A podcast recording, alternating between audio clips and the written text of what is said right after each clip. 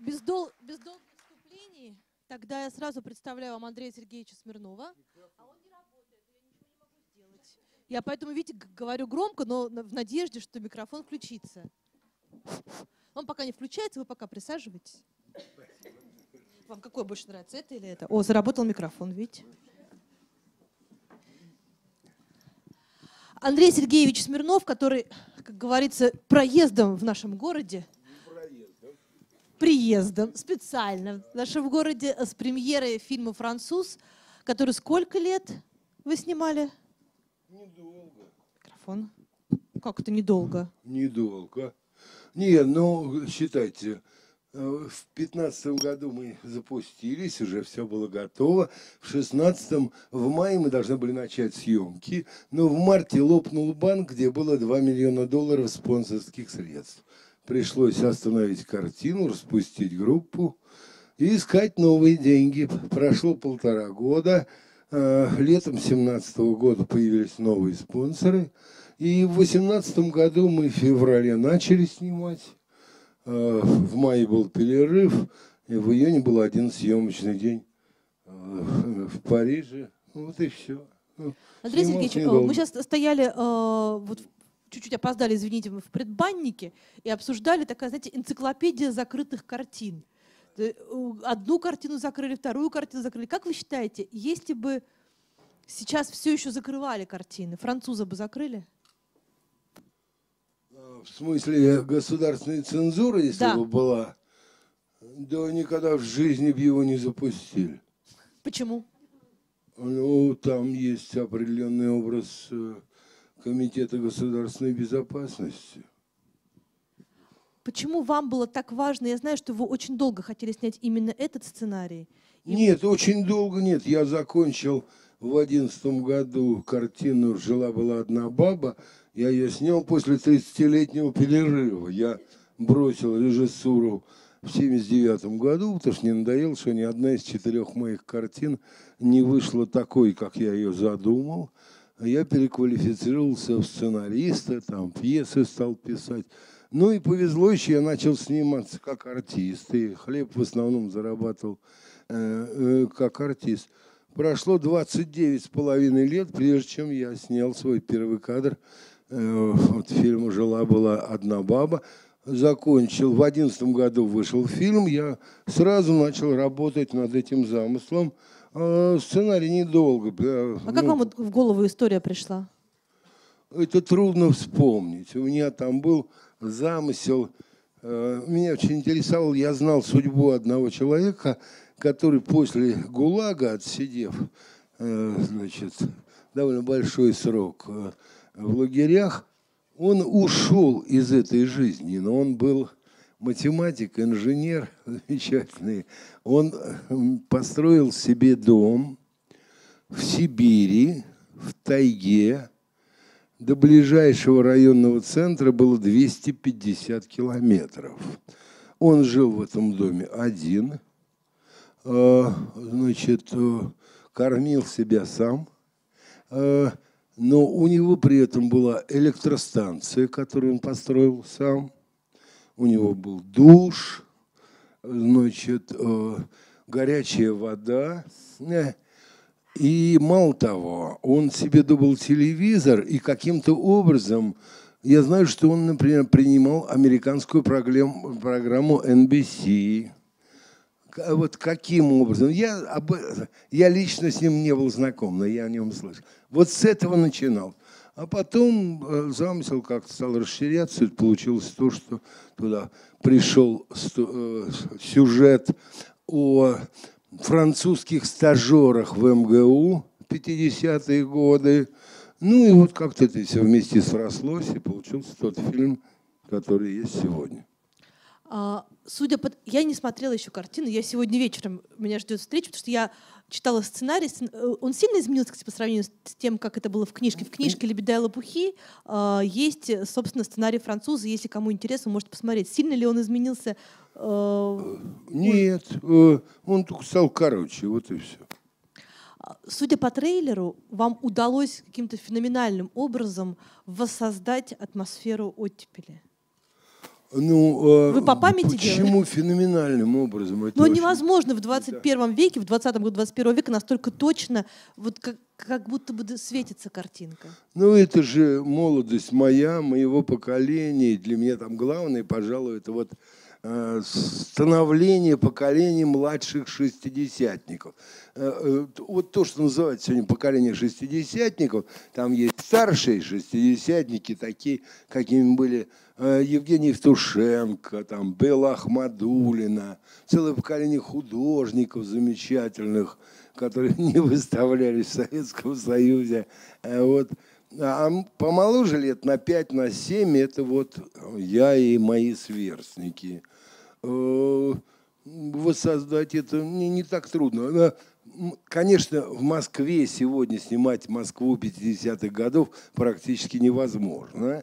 Ну, э, все-таки какие-то уголки остались, при желании возможно. Мы старались, у меня замечательный оператор Юрий Шергарданов, питерский, э, и замечательный художник Владимир Гудилин. Э, мы просто за этим очень следили. Вот эти коммуналки, общежития, это все воссоздано с буквальной точностью. Про э, мое, например, поколение сейчас говорят, что вы уставшее поколение. Про поколение моих родителей говорят, что это поколение, сломавшееся перестройку. Там про разные, у разных поколений разное описание, но ни одно почему-то поствоенное поколение не описано как счастливое. Не удалось. Не удалось, да. Э, каким образом можно описать ваше поколение вот этих молодых шестидесятников? Ну, я не знаю, мне это, это в голову не приходило. Ну, мне кажется, что в целом поколение шестидесятников сыграло довольно значительную роль в истории России. В частности, вот при крахе Советского Союза и при попытке все-таки перейти на нормальную жизнь, на капитализм, на рыночную экономику. Э, вот, мне кажется, главное... Сломались ли вы об этом? Я? Нет, ваше поколение. Вы-то нет. У вас у меня сомнений нет. Нет, я так не, не знаю. Э, мои друзья, сверстники, э, многие из них еще полны сил, еще башка работает, они соображают и ведут себя, на мой взгляд, адекватно. И прекрасно понимают, что переход не, просто не удался, конечно, продолжаем жить в совке. И освоение своего советского прошлого России еще не начинала. Э, а рано или поздно ведь, как, понимаете, вот немцы э, с помощью американцев, конечно, но проделали гигантскую работу за 50-е и 60-е годы поколение, которое родилось у них после 60-х лет, 60-х э, годов, э, в них нет ни зерна нацистского режима. Они выкорчевали это. Конечно, есть там придурки, националисты, у нас это есть любой нации, но в целом государство развивается. Оно выкорчевало корни нацистского режима все это же предстоит и России, потому что мы продолжаем ходить э, по улицам Ленина, Дзержинского, Урицкого.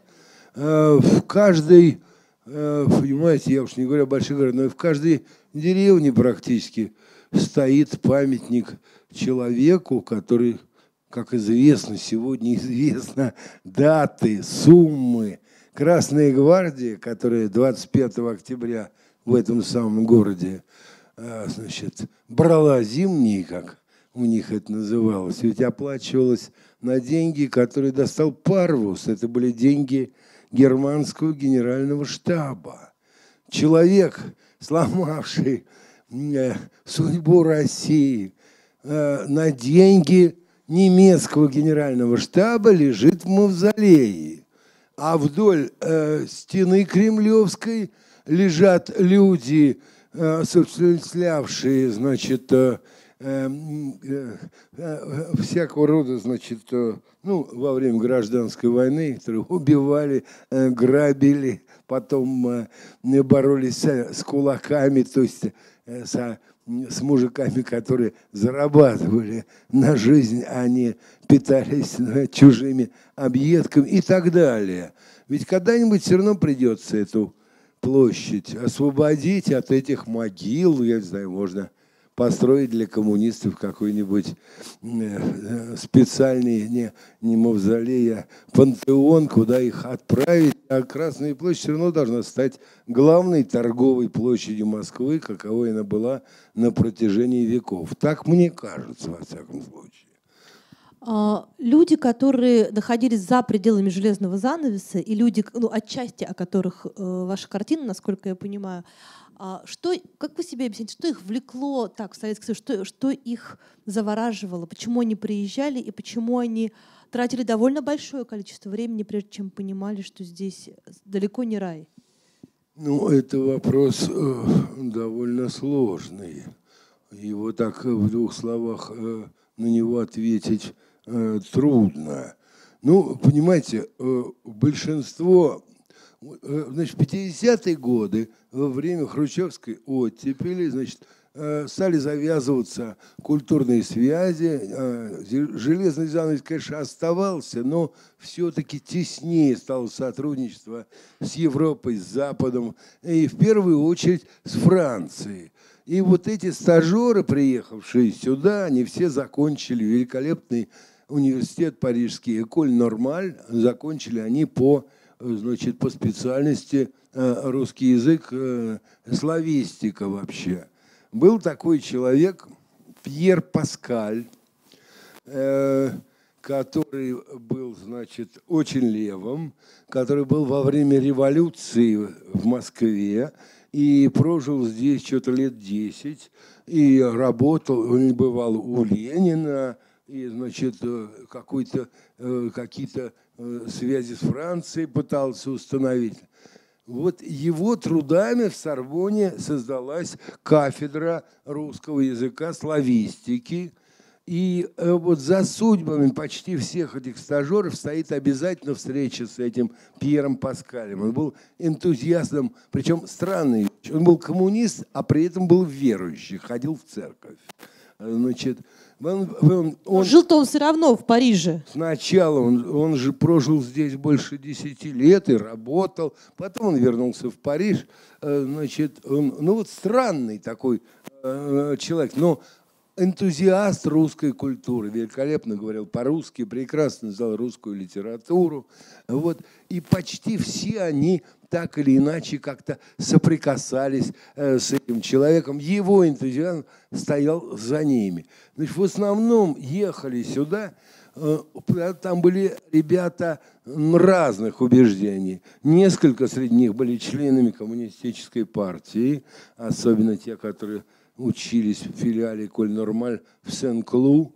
А были ребята более правых убеждений или просто э, вне политики.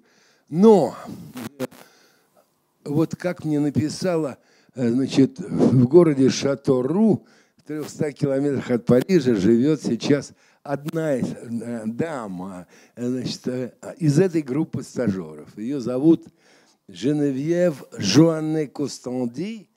Она со своим мужем, они перевели на французский не что-нибудь, а Красное колесо Солженицына. Это практически 10 томов тяжелейшего русского текста. Поэтому я, когда встречался с ней и ее тогда еще живым мужем, я сказал, что жалко только, что они сначала не перевели это на русский, потому что читать это достаточно тяжело.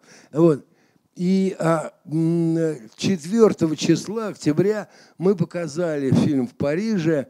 Вот для тех там там было двое из стажеров 50-х годов. Потом наш фильм посвящен памяти Алика Гинзбурга, одного из первых русских диссидентов. А семья его, жена и двое взрослых детей живут в Париже. У нас есть э, новелка внутри фильма, рассказывающая о Леонозовской коммуне художников. И там воспроизводится Э, полотна замечательного художника Оскара Рабина, который, к сожалению, не дожил до премьеры, умер в начале этого года э, в возрасте 91, правда. Э, значит, его семья тоже там. В общем, мы показали картину для тех, кто имеет непосредственное отношение к нашему сюжету. Вот. Но вот эта Женевьева Жоанне Костанди а, э, по, э, по старости, по болезни приехать в Париж не могла. И я ей послал картину, она посмотрела ее на э, компьютере и написала мне в ответ восторженное письмо, в котором есть фраза, я ее цитирую буквально. Она говорит, это та самая Россия, тире, нищая, голодная, трагическая, которая так врезалась нам в душу, что определила всю дальнейшую жизнь. Вот, пожалуй, главный секрет. Потому что из этой группы французских стажеров вышли выдающиеся переводчики, ученые, слависты. Покойный, к сожалению, умер в прошлом году, Луи Мартинес, вы увидите э, в фильме когда вырывает прослушку, динамика в общежитии МГУ. Это подлинная история, это сделал вот этот Луи Мартинес. Он перевел на французский не что-нибудь, а Евгения Онегина с великолепным комментарием. Или тоже, к сожалению, покойный Жак Като издал там три тома переписки Достоевского на французском языке с великолепным комментарием. Вот такие вот ребята, которые очень много э, свою жизнь положили на пропаганду русской культуры, э, э, русской классики. Так что вот, вот, вот так их задело это. Они пытались врасти в эту жизнь. По мере за ними очень следила ГБ как один из них рассказывал, значит, они жили э, в секторе Г, общежитие МГУ, как и у нас это в фильме снято точно, в этих комнатах, где они были, эти комнаты мало изменились с тех пор. Значит, и он рассказывает, я э, выхожу из э, здания общежития, иду к автобусу и вижу, что машина, значит, победа, в которой садятся четыре мужика, трогается и едет за мной.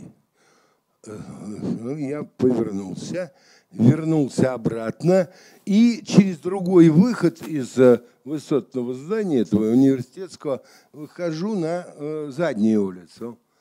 И там я вижу, как, как только я трогаюсь, другие четверо мужиков садятся в такую же победу, и она трогается. И я, представился, за мной, дураком, восемь мужиков, это же восемь зарплат.